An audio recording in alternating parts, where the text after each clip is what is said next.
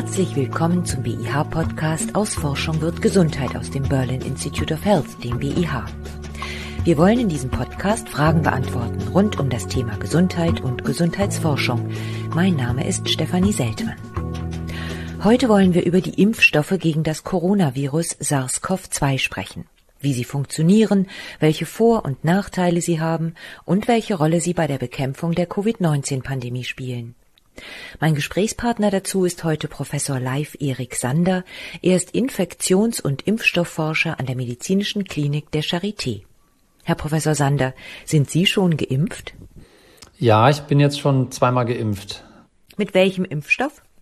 Ich habe den mRNA-Impfstoff von BioNTech Pfizer bekommen. Haben Sie es gut vertragen?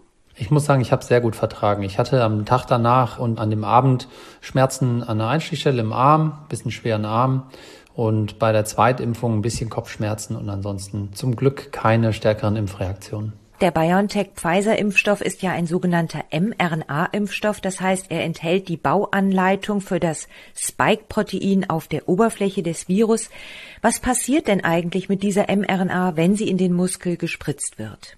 Ja, die RNAs sind verpackt in so kleine Fetttröpfchen, die es dann ermöglichen, dass dieses RNA-Molekül von den Zellen aufgenommen wird. Man geht davon aus, dass es zum Großteil dann eben Muskelzellen sind, die das aufnehmen. Vermutlich, weil es wird relativ viel von der RNA gespritzt, 30 Mikrogramm.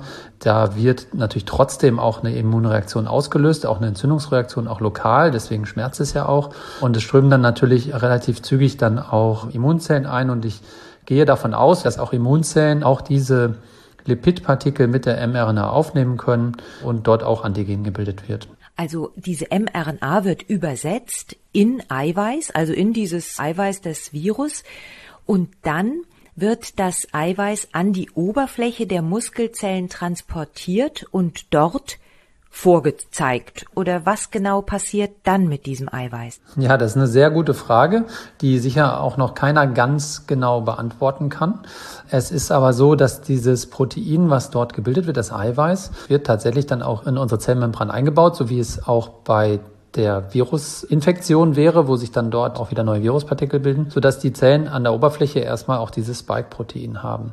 Gleichzeitig ist es natürlich so, wenn in einer Zelle Proteine gebildet werden, werden auch Teile davon, kleine Schnipsel davon auch an der Oberfläche gezeigt. Aber genau die Prozesse lokal, was passiert, nachdem eine mRNA dort gespritzt wird, das ist auch noch Gegenstand der Forschung. Jetzt haben Sie gesagt, durch die Entzündungsreaktion, die alleine so eine fremde RNA an der Einstichstelle hervorruft, auch vielleicht die Lipidhülle, die da außenrum ist, dadurch wandern jetzt auch Immunzellen ein und nehmen auch diese mRNA auf. Und die bilden dann auch das Spike-Protein, die Immunzellen? Genau, das ist aber noch nicht gezeigt worden. Wir haben das mal in einem Forschungsprojekt vor ein paar Jahren mal gemacht. Also auch Immunzellen können natürlich solche RNA-Partikel, also Impfstoffpartikel aufnehmen und dann auch Antigen selber bilden. Und ich glaube, bei diesen Impfstoffen die jetzt verwendet werden, ist tatsächlich ein gutes Gleichgewicht zwischen einer Entzündungsreaktion, die wir ja auch benötigen. Das ist quasi die, die Adjuvanzwirkung, die man sonst künstlich erzeugt, indem man Hilfsstoffe beisetzt. Und dann quasi der Fähigkeit des Körpers selber ganz viel von dem Antigen zu bilden. Und dieses Gleichgewicht zwischen diesen zwei Wirkungen, die ist dort, glaube ich, sehr gut getroffen. Und deswegen kriegt man so eine effektive Immunantwort. Jetzt haben wir also das Eiweiß, dieses Spike-Protein des Virus teilweise auf den Muskelzellen obendrauf, teilweise in den Immunzellen. Wie wird denn jetzt eine Immunantwort daraus? Das Ziel ist es ja, dass wir Antikörper im Blut haben und T-Zellen, die dann das möglicherweise später ankommende Virus erkennen. Was passiert denn eigentlich dann? Also wenn wir über die Immunantwort reden, die ganzen verschiedenen Schritte, die dort passieren, könnten wir sehr, sehr lange sprechen, weil es sehr komplexe und vielschichtige Reaktionen sind. Aber letzten Endes wird ein Teil dieser Antigene aufgenommen von sogenannten Antigen präsentierenden Zellen und die können dann auf Teile davon an T-Zellen präsentieren und T-Zellen, die ganz zufälligerweise die richtigen Schnipsel, sage ich mal, aus diesem Spike-Protein erkennen, die sehen das dann und werden dadurch aktiviert und dann werden die ganz aktiv und teilen sich ganz viel, so dass man dann am Ende von einzelnen T-Zellen sehr, sehr viele hat, die spezifisch sind für dieses Spike-Protein. Und die können dann verschiedene Funktionen ausführen und im Falle von solchen sogenannten Helferzellen helfen sie eben den B-Zellen gute Antikörper zu machen und sehr ausgereifte Antikörper zu machen und dann zu sogenannten Plasmazellen zu werden, die auch sehr, sehr viel Antikörper bilden können. Und diese Interaktion zwischen diesen Helferzellen und den B-Zellen, die führt auch dazu, dass ich ein Immungedächtnis ausbilden kann. Das ist eben sehr wichtig. Das wollen wir ja mit diesen zwei Impfungen auch erreichen, dass wir am Ende ein Immungedächtnis haben, das sich ganz lange erinnert, wenn wieder Coronavirus kommt, können das Immunsystem sehr, sehr schnell anspringen. Und dann haben wir noch die sogenannten CD 8 positiven T-Zellen. Das sind T-Zellen, die kann man auch Killerzellen nennen. Die haben Eigenschaften, die können virusinfizierte Zellen abtöten und die müssen auch aktiviert werden, dass wir sogenannte zytotoxische T-Zellen haben, die später, wenn mal eine Zelle mit Virus infiziert ist, diese Zelle erkennen kann und dann abtöten kann. Und dieser ganze Prozess, der dauert eine Weile. Ungefähr wie lange? Ja, das dauert schon ein bis zwei Wochen, je nach Antigen und je nachdem, wie das gebildet wird. Aber wir sehen an den Studien sehr, sehr gut, wie schnell das geht. Nämlich schon allein daran, ab wann sind die Probandinnen und Probanden geschützt. Und das fängt so ab Tag 10, Tag 12 an. Da scheinen ausreichend viele Immunzellen aktiviert worden zu sein. Das kann man nicht nur an Antikörperspiegeln festmachen, sondern da muss man auch nach T-Zellen gucken. Und nicht alle kann man immer im Blut auch gut messen. Aber da sehen wir einfach an den Studien, ab diesem Zeitpunkt, dann gehen die Infektionen bei denen, die mit dem richtigen Impfstoff geimpft wurden, die gehen dann schlagartig zurück. Das heißt, da ist zu dem Zeitpunkt ist eine Schwelle erreicht im Immunsystem und es braucht eben diese ganzen komplizierten Schritte, die ich vorher versucht habe zu erklären. Und diese müssen ineinander greifen und teilweise, ich habe gesagt, Zellen müssen sich auch teilen. Und das dauert auch eine Weile. Es müssen ausreichend viele Zellen gebildet werden. Und so ab Tag 10, 12 hat man so erstmal einen ersten Schutz erreicht. Wenn man aber ein gutes Immungedächtnis aufbauen will, dann braucht es dafür meistens noch mehrere Zyklen dieser, dieser Aktivierung, weil dann werden die Immunantworten nochmal verfeinert und dann werden zum Beispiel die Affinitäten, also auch die Bindungsstärken, mit denen die Antikörper erkennen können, dass jetzt das Spike-Protein, also das, das Coronavirus da ist, die werden nochmal verbessert. Und dafür ist es eben dann auch hilfreich, diese zweite Impfung zu geben, die bei vielen Impfstoffen eingesetzt wird. Dann wird die Immunantwort wirklich nochmal verbessert. Und da soll man ungefähr drei Wochen warten. Bei manchen sagt man, kann man auch ein bisschen länger zuwarten. Hat man da mittlerweile so einen Idealabstand zwischen erster und zweiter Impfung gefunden? Wenn man nur darauf schaut, wie gut ist dann die Antwort, die ich nach der zweiten Impfung bekomme, dann herrscht relative Einigkeit, das weiß man aber schon lange, jetzt nicht erst seit den Coronavirus-Impfstoffen, dass wenn man diesen Abstand möglichst etwas länger wählt, nicht nur zwei, drei Wochen, sondern länger wählt, dann wird diese Boosterung, diese Verstärkung bei der zweiten Impfung, die wird dadurch noch besser, weil man quasi die ersten Zellen, die dann Antikörper gebildet haben, dann bleiben gewissermaßen nur, wenn Sie so wollen, wirklich die Besten übrig. Und die werden dann nochmal ganz stark angeregt. Und damit erzielt man in der Regel eine deutlich bessere Effekte. Da kriegt man nochmal eine stärkere Immunantwort. Bei einem so einem Geschehen, wie wir es jetzt haben, muss man aber natürlich einen Mittelweg finden zwischen dem, dass man mit der zweiten Impfung einen möglichst starken Effekt erzielen will, dass man aber auch den Abstand vielleicht nicht so lang wählen will, weil man die Probandinnen und Probanden nicht so lange, ich sage mal, halb geschützt lassen will. Das ist zwar nicht so, weil anscheinend die meisten Impfstoffe schon nach der ersten Impfung einen ganz klasse Schutz bieten. Aber das war natürlich die Überlegung, als man die Studien gemacht hat. Und auch, dass es relativ schnell geht. Natürlich ist es schwierig, jemanden nach drei, vier, fünf Monaten zu erinnern, wiederzukommen zur zweiten Impfung. Von daher ist das immer so ein bisschen ein Kompromiss. Und diese drei Wochen ist schon eher eine Untergrenze. Viel eher sollte man nicht auffrischen, weil dann ist eben diese erste Reaktion noch in vollem Gange. Ist die mRNA dann eigentlich abgebaut? Verschwindet die dann? Ja, da gehe ich von aus. Das meiste weiß man ja aus Tierexperimenten, in denen man das in Mäusen beispielsweise gemacht hat. Und dann kann man messen, wie lange ist denn da jetzt noch diese RNA nachweisbar. Und die hat nur eine bestimmte Halbwertszeit und die wird dann eben abgebaut. Und bei der zweiten Impfung ist sicher von der allerersten Injektion nichts übrig. Jetzt gibt es noch einen dritten Impfstoff, den von Moderna hatten Sie noch genannt. Der besteht ebenfalls aus mRNA, aber es gibt auch noch einen Impfstoff von AstraZeneca, ein sogenannter Vektorimpfstoff. Wie funktioniert der? Genau, das ist ein Vektorimpfstoff und Vektor deswegen, weil man ein harmloses Virus benutzt, in dem Fall ein Adenovirus und es gibt jetzt mehrere Adenoviren, die als Vektoren benutzt werden für Coronavirus-Impfstoffe. Diese Adenoviren, die man für diese Impfstoffe einsetzt, die sind sehr harmlos und die sind obendrein so verändert, dass sie sich im Körper nicht mehr vermehren können. Die können selber dann nicht neue Adenoviren bilden, wenn die gespritzt werden. Und deswegen sind sie eigentlich nur ein Vektor, eine Art Vehikel, um die Information diesmal wieder vom Spike-Protein in den Körper reinzubringen. Bei dem einen bringen sie die Information einfach auf diesem RNA-Molekül rein, also liefern sie einfach den Bauplan.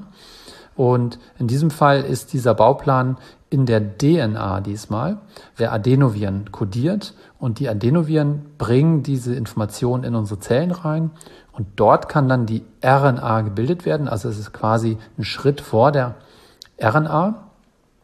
Und danach geht es in gleicher Weise weiter. Dann haben Sie auch die RNA, die dann wiederum translatiert wird in das Eiweiß und dann wird das Eiweiß gebildet. Und die Antigene sind sehr ähnlich, sind nicht genau gleich, aber beides ist Spike-Protein und diese Immunreaktion, die dann stattfindet, die ist sehr ähnlich.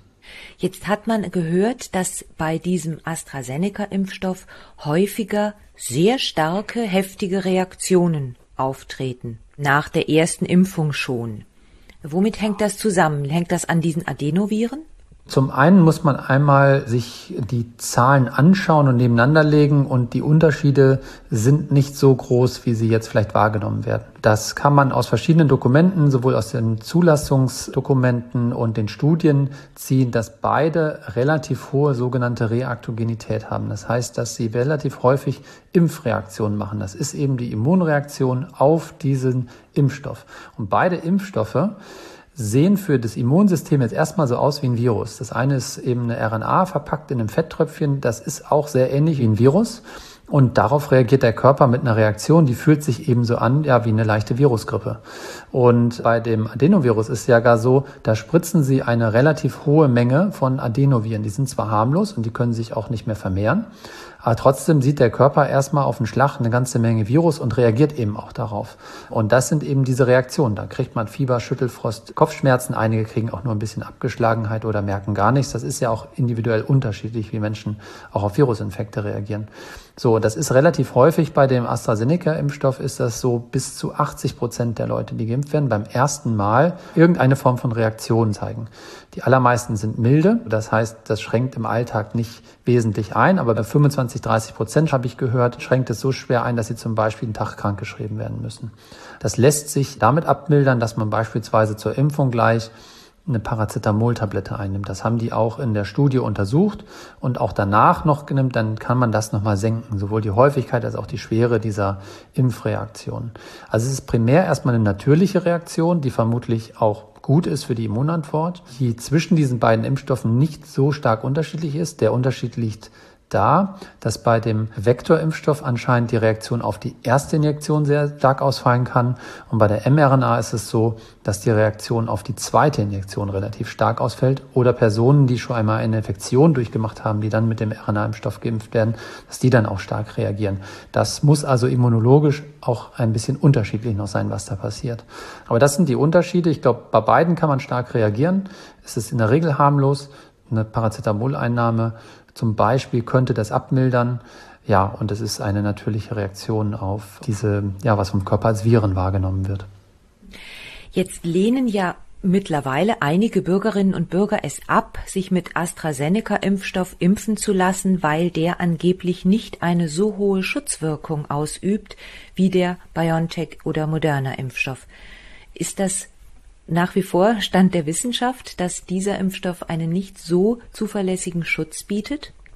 Also das sind unterschiedliche Impfstoffe und man muss auch sagen, die wurden in ganz unterschiedlichen Studien getestet. Und letzten Herbst kamen dann so die ersten Wirksamkeitsdaten raus und das, was man am einfachsten messen kann, ist eine symptomatische Infektion. Das heißt, ein Proband, eine Probandin in so einer Zulassungsstudie meldet sich, hat Symptome, Halsschmerzen, Kopfschmerzen und bekommt dann einen PCR-Abstrich und dann wird SARS-CoV-2 nachgewiesen. Und dann zählt das als ein Event, egal wie schwer die Krankheit ausgeprägt war. Die allermeisten haben aber eben nur relativ milde Symptome in diesen Studien. Das sind ja vorrangig gesunde Personen ohne große Vorerkrankungen.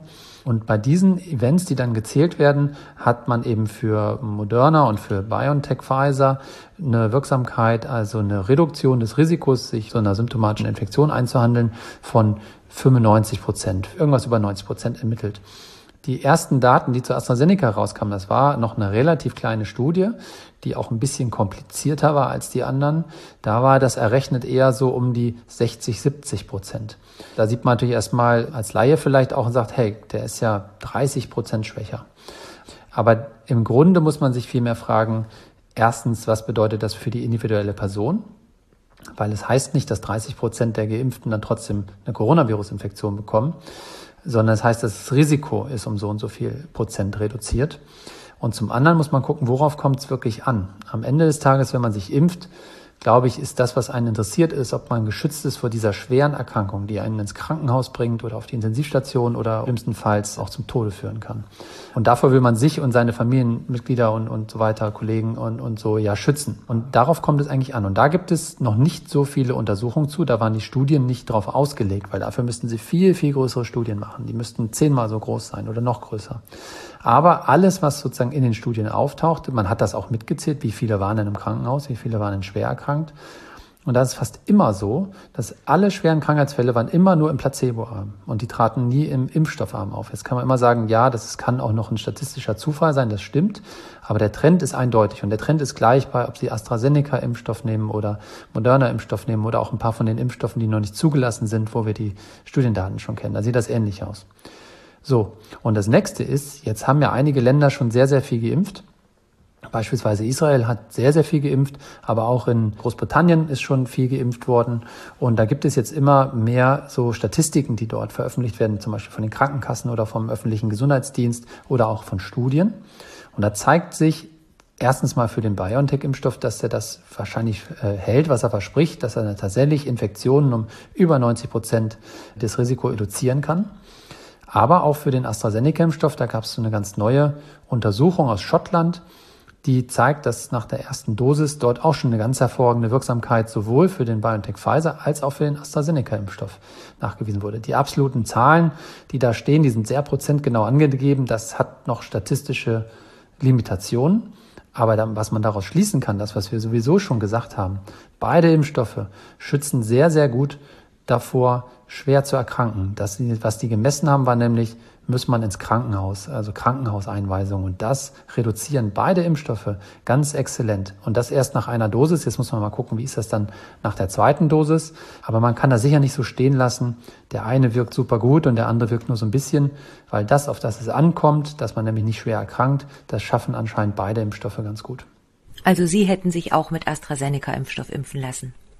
Hätte ich auch gemacht, genau. Der war zu dem Zeitpunkt noch nicht zugelassen, aber der kommt jetzt eben und klar, da gibt es jetzt diese unterschiedlichen Empfehlungen für das, für das Alter, wobei ich davon überzeugt bin, dass diese Empfehlungen auch nochmal angepasst werden, weil zum Beispiel diese Daten aus Schottland, die beziehen sich auf über 80-Jährige hauptsächlich.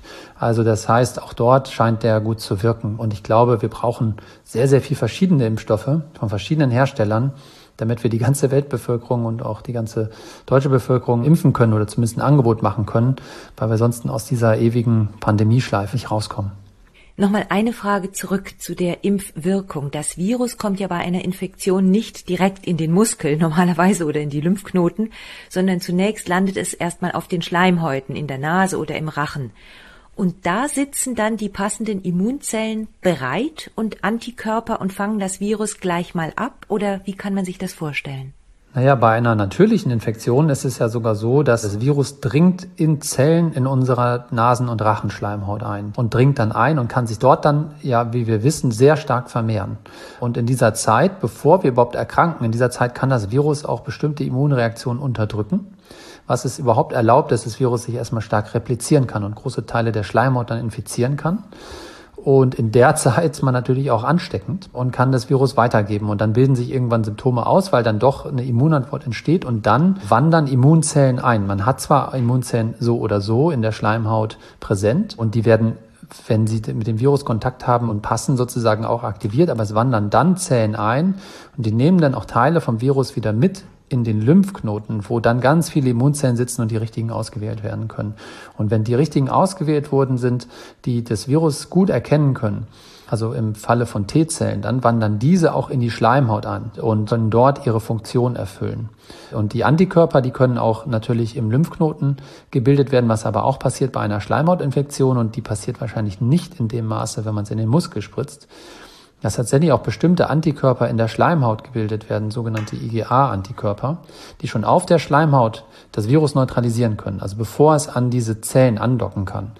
Und da gibt es sicher Unterschiede, ob man in den Muskel geimpft wird oder ob man eine Schleimhautinfektion hatte. Das sind Fragen, die uns auch noch interessieren. Wie stark wird denn überhaupt eine Infektion, auch wenn sie nur leicht ist oder gar keine Symptome macht und die Weitergabe von Virus verhindert? Die guten Nachrichten dazu sind aber, dass die Statistiken, die wir zurzeit sehen, dass auch die Gesamtinfektionen zurückgehen. Und es gab auch nochmal einen Bericht aus Israel, der hat das auch nochmal beleuchtet, dass es so aussieht, als ob wir auch die Verbreitung des Virus gut verhindern können durch Impfung. Das ist natürlich eine sehr, sehr gute Nachricht, weil damit kann man wirklich die Pandemie in den Griff bekommen. Das bedeutet also, wenn jemand geimpft ist und dann mit einem Virus sich infiziert oder ein Virus auf seinen Schleimhäuten landet, dass dann sehr, sehr schnell passende T-Zellen und Antikörper dorthin gelangen und das Virus vernichten. Ganz genau, weil sie haben schon ein vorausgewähltes Repertoire an Zellen und auch schon Antikörper, die dann die Produktion sozusagen hochfahren können und direkt reagieren können, sodass sie diese Latenzzeit, die es normalerweise dauert, um so eine Immunantwort auszubilden, die wird extrem verkürzt und dadurch kann das Virus sich gar nicht richtig einnisten, beziehungsweise bei Coronavirus spielt ja auch noch die Rolle, dass es dann wirklich in die Lunge gelangt und auch eine Lungenentzündung macht und das braucht eine gewisse Zeit. Durch eine Impfung ist man quasi gut vorbereitet auf so eine Infektion und kann dann sehr schnell zurückschlagen, wenn Sie so wollen. Bei den ganz schweren Covid-19-Verläufen, da spricht man ja davon, dass es manchmal noch nicht mal das Virus ist, was den Patienten sozusagen so stark mitnimmt, sondern dass das eigene Immunsystem zu heftig reagiert auf die Infektion. Besteht eine solche Gefahr nicht bei einer Impfung? Nein, glaube ich nicht. Das ist tatsächlich so, dass diese ganz schweren Verläufe, die bilden sich in der Regel erst in der zweiten, dritten Krankheitswoche aus, zu einem Zeitpunkt, wenn Viruslasten eigentlich schon wieder abfallen. Der ist immer noch Virus und natürlich setzt sich der Körper mit dem Virus auseinander. Aber dort werden bestimmte Immunpfade und Signalwege aktiviert, die eben zu diesen schweren Lungenversagen beispielsweise führen. Die Art von Immunreaktion, die man durch eine Impfung erzeugt, ist aber eine andere. Und ich glaube nicht, dass durch eine vorbestehende Impfschutz dann so eine Reaktion gebildet wird. Im Gegenteil, das Virus bekommt gar nicht die Gelegenheit, so eine Reaktion anzustoßen mehr im Körper, so eine fehlgeleitete Reaktion. Das heißt, das Virus bleibt maximal noch auf die oberen Atemwege beschränkt, hat vielleicht wenn es sich in einigen Personendaten noch replizieren kann, dann eher auf einem niedrigeren Niveau, vielleicht für eine gewisse Zeit, aber es wird eben verhindert, dass diese schwere Erkrankung ausgelöst wird, weil die Infektion gar nicht mehr so lange dauert und das Virus, sage ich mal, sich gar nicht mehr richtig einnisten kann. Und deswegen gehe ich davon aus, dass sehr, sehr effektiv durch die Impfung diese schweren Verläufe unterbunden werden können, weil die schweren Verläufe entwickeln sich in der Regel aus einem leichten Verlauf heraus, der dann in der zweiten, dritten Krankheitswoche schlechter wird. Weiß man, warum sich dieser schwere Verlauf entwickelt, häufig sogar bei älteren Menschen, bei denen man eigentlich davon ausgehen muss, dass das Immunsystem ja gar nicht mehr so wahnsinnig aktiv ist? Ja, das ist eine interessante Frage, die uns auch umtreibt. Das Alter ist ja mit Abstand der größte Risikofaktor und es steigt dann wirklich im höheren Alter dramatisch an. Und natürlich wissen wir, dass die Immunantworten und das Immunsystem mitaltert und dort eigentlich eher so ein limitiertes Repertoire vorliegt und was abgeschwächte Immunantworten generell bekannt sind, auch auf Impfstoffe. Da muss man aber wissen, dass nicht alle Arten von Immunantworten gleichermaßen betroffen sind. Und da haben wir eine Arbeit, die zurzeit begutachtet wird und die wir hoffentlich auch bald veröffentlichen können, die sich das ein bisschen anschaut, was passiert denn in der Lunge bei denjenigen, die ganz, ganz schwer erkranken. Und dort sind in der Tat überschießende Immunantworten zugange. Die sind aber nicht, so wie wir es uns klassisch vorstellen, einfach rein entzündlich, also sehr, sehr starke Entzündungsreaktion, sondern es ist eine bestimmte Art von Immunaktivierung, die auch viele Ähnlichkeiten hat mit Wundheilungsreaktionen. Und das sind vielleicht auch Immunantworten, die im Alter weiterhin auch noch erhalten sind. Und Teile dieser Immunantwort, die dort aktiviert werden, die sind dann eben in der Situation schlecht. Und vor allen Dingen steht auch anscheinend ein Defekt, diese Immunantwort irgendwann zu beenden, sondern die verselbstständigt sich dann und deswegen bleiben die Patienten sehr, sehr lange auch auf der Intensivstation. Das ist ein sehr spannendes Feld und ganz genau, warum die alten Menschen so viel stärker betroffen sind, weiß auch noch keiner. Ganz am anderen Ende der Generation und der Erkrankten stehen die Kinder, die häufig ja nicht sehr schwer erkranken, sondern häufig sogar asymptomatisch nur infiziert sind. Für Kinder ist bisher keiner der Impfstoffe zugelassen. Was passiert eigentlich da? Gibt es da Studien? Was ist da geplant? Wissen Sie das? Also das stimmt. Die allermeisten Kinder erkranken ganz leicht, ganz mild. Wir führen an der Charité eine schöne Studie durch dazu, die das untersucht. Warum ist das bei den Kindern anders und vergleichen Kinder mit ihren dann infizierten Eltern und zusammen mit der Kinderheilkunde hier, der Immunologie, verschiedenen Einrichtungen, um das zu verstehen. Was wir aber wissen, dass einige Kinder systemischen Inflammationssyndrome entwickeln können, also die relativ schwer dann auch verlaufen können. Das ist selten, aber das, das, das kann passieren. Das heißt, dass nicht alle Kinder so glimpflich davon kommen. Und deswegen ist auch die Überlegung für Kinder auch, Impfstoffe ähm, zu entwickeln und zu testen. Und die jetzigen Impfstoffe, die es gibt, die werden jetzt auch schon an Kindern getestet.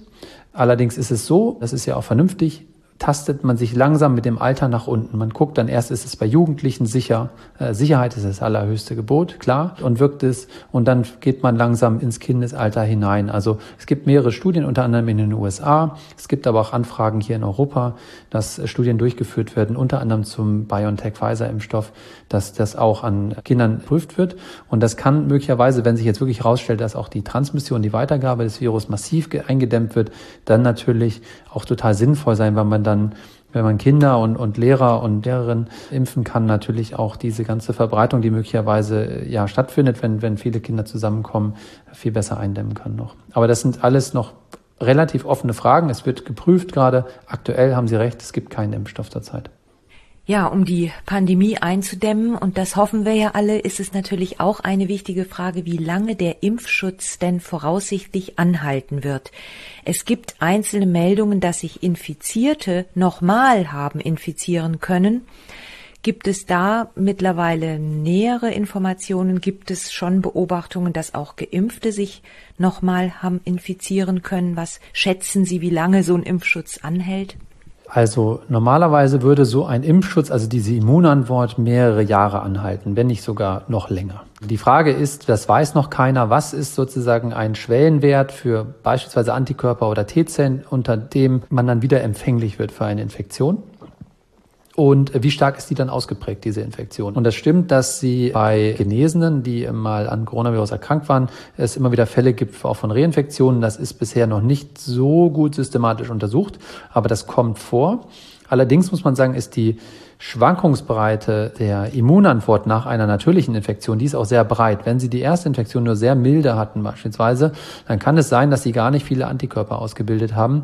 Es gibt auch welche, die haben fast gar keine Antikörper ausgebildet. Das ist eher selten, aber es gibt auch welche. Und dann kann man sich schon vorstellen, dass man sich dann wieder anstecken kann. Bei den Impfantworten ist das homogener. Da sind die Antikörperspiegel und auch die T-Zellaktivierung homogener und höher, dass ich schon nicht glaube, dass es dort so viele Ausfälle geben wird und dass es für mehrere Jahre anhält. Aber ganz genau, wie lange kann Ihnen jetzt keiner sagen, weil es eben die Impfstoffe noch nicht so lange gibt. Und die andere Komponente, die dann ja reinkommt, ist, dass das Virus sich verändern kann. Das tut's auch, und zwar tut's das genau in Regionen wie zum Beispiel Südafrika, wo viele Menschen das Virus schon gehabt haben, also schon eine natürliche Immunität aufgebaut haben. Und dann kann sich eben veränderte Viren durchsetzen, die einen Vorteil haben, die vielleicht trotzdem noch infizieren können. Und das sind sogenannte Fluchtmutationen. Die scheinen sich schlechter neutralisieren zu lassen durch die Antikörper und die scheinen eventuell auch wieder Reinfektionen zu machen. Die Frage ist, machen die denn auch schwere Infektionen oder sind das eben welche, die können sich nochmal kurzfristig in der Nase vermehren und im Rachen und dann wieder weitergegeben werden? Das, da gibt es meines Erachtens noch keine guten Untersuchungen zu. Aber das kann natürlich auf uns zukommen. Und dann kann es sein, dass wir auch noch eine weitere Impfung brauchen. Aber pauschal, glaube ich, erstmal wird der Impfschutz relativ lange andauern. Es wurde ja auch gesagt, dass bei einer möglichen Mutation, gegen die der aktuelle mRNA-Impfstoff nicht wirken würde, man relativ schnell einen neuen Impfstoff entwickeln könnte, weil das technisch nicht so sehr aufwendig ist. Ja, da zeigt sich wieder der Vorteil beispielsweise von der mRNA-Technologie. Die hat ja schon so gezeigt, dass sie sehr, sehr schnell ist, sich sehr, sehr schnell aufsetzen lässt. Das waren ja die ersten Impfstoffe, die zugelassen wurden auch. Und die haben eben den Vorteil, dass sie schnell angepasst werden können, weil sie die Sequenz relativ zügig verändern können und da müssen sie nicht die ganze Produktion komplett umstellen, weil ja nur einzelne Bausteine sozusagen ausgetauscht werden. Und es gibt Aussagen, dass das innerhalb von wenigen Wochen bis Monaten möglich wäre. Und es gibt in den USA von den Zulassungsbehörden dort, von der FDA auch schon konkrete Vorgaben, die sind jetzt noch nicht bindend, das sind jetzt erstmal Vorschläge, wie das aussehen könnte weil sie müssen dann nicht nochmal die komplette klinische Prüfung durchlaufen, wie das bei dem ersten Impfstoff wäre, sondern man muss dann zum Beispiel beweisen, dass die Immunantwort genauso stark ausgeprägt ist wie bei dem ursprünglichen Impfstoff. Und es gibt verschiedene Tests, die dann durchgeführt werden, die aber nicht so aufwendig sind. Und dann könnte man sich ein System vorstellen, wo mit einem abgespeckten Programm dann auch so ein angepasster Impfstoff zugelassen werden kann, sodass ich mir vorstelle, dass das innerhalb von wenigen Monaten möglich sein könnte. Trotzdem haben Sie auch die Hoffnung, dass die Impfungen, die verschiedenen Impfstoffe, die es jetzt auch noch immer mehr geben wird, uns dabei helfen können, die Pandemie zu bewältigen. Haben Sie eine Prognose, wie lange wir noch damit zu tun haben werden?